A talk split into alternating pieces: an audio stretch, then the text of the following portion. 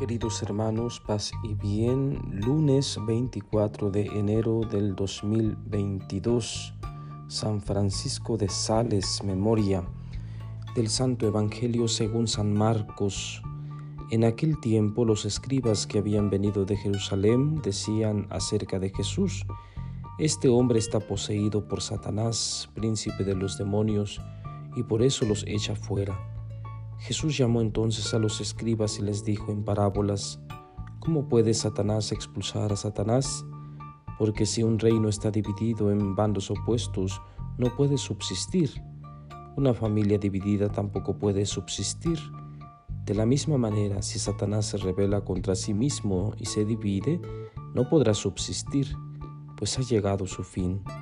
Nadie puede entrar en la casa de un hombre fuerte y llevarse sus cosas si primero no lo ata. Solo así podrá saquear la casa. Yo les aseguro que a los hombres se les perdonarán todos sus pecados y todas sus blasfemias, pero el que blasfeme contra el Espíritu Santo nunca tendrá perdón.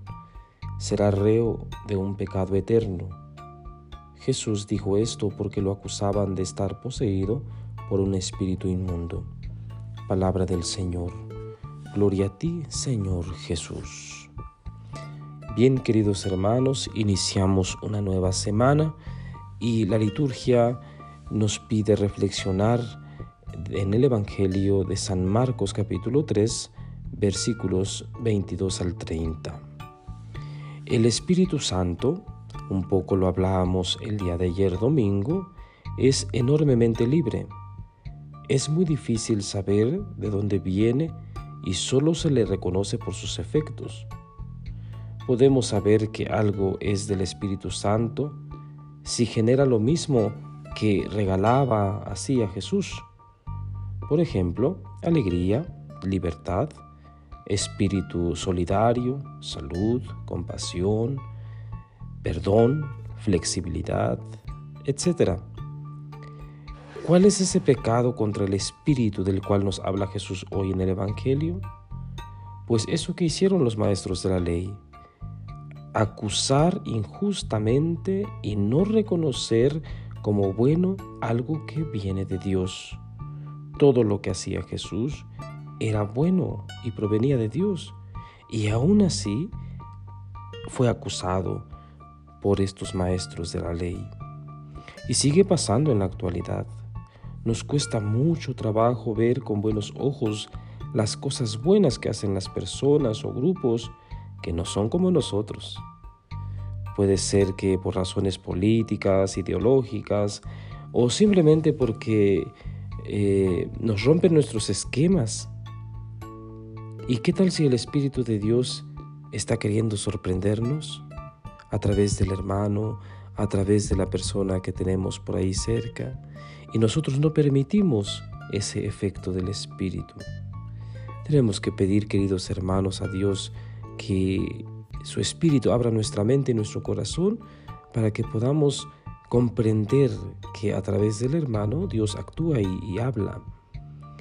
Eh, los escribas, los fariseos y los maestros de la ley eran duros de corazón y no podían abrirse a la gracia para entender que Cristo, a través de sus obras buenas, estaba transmitiendo a Dios estaba hablando de Dios, de sí mismo.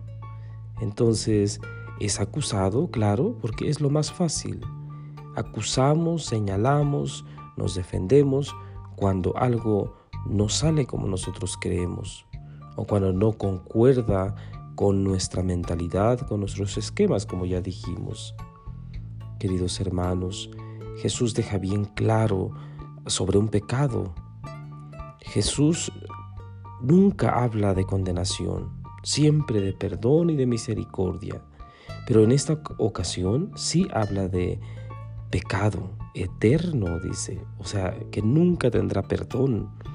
Es el pecado contra el Espíritu, el Espíritu Santo. Todo esto pues porque acusaban a Jesús de poseer un espíritu inmundo, de estar endemoniado. Entonces estaban acusando a Dios mismo, al Espíritu que actuaba en Jesús. queridos hermanos. Ojalá que nosotros eh, no emitamos juicios y no señalemos a Dios por los acontecimientos de la vida diaria, porque suele pasar ante la muerte de un ser querido, ante alguna situación eh, injusta, humanamente hablando y entendido así desde nuestra realidad, acusamos a Dios. ¿Y por qué permites esto? ¿Y por qué dejaste que pasara esto? Etcétera. Nos ponemos pues eh, como jueces, eh, señalamos a Dios por, por todas estas situaciones que nos afligen y, no entendemos que de Dios no proceden estas situaciones que nos afligen, porque ¿cómo querría Dios afligirnos y angustiarnos y lastimarnos? Es imposible. Dios es Padre y es misericordia, es amor y permite todo eso que sucede ya por nuestra propia naturaleza y por las situaciones vulnerables de nuestra vida diaria, permite todo eso para obtener algún beneficio. De hecho, se aprovecha todo eso, malo, entre comillas, para que nosotros aprendamos algo, incluso para acercarnos más a su amor y a su misericordia, a su compasión. Que el Señor pues nos ayude en este inicio de semana, de manera que podamos experimentar el amor y la gracia de Dios. Saludo de manera muy especial a los hermanos que se han comunicado conmigo en los últimos días porque tienen algún familiar enfermo y se han, eh, han pedido mis oraciones. Les digo que he orado intensamente por ustedes, he orado por todos los hermanos contagiados, por todos los que tienen una aflicción y un agobio en el corazón y en el alma. Les acompaño con mi oración y con mi afecto y la bendición de Dios Todopoderoso, Padre, Hijo y Espíritu Santo, descienda sobre ustedes y permanezca para siempre. Paz y bien.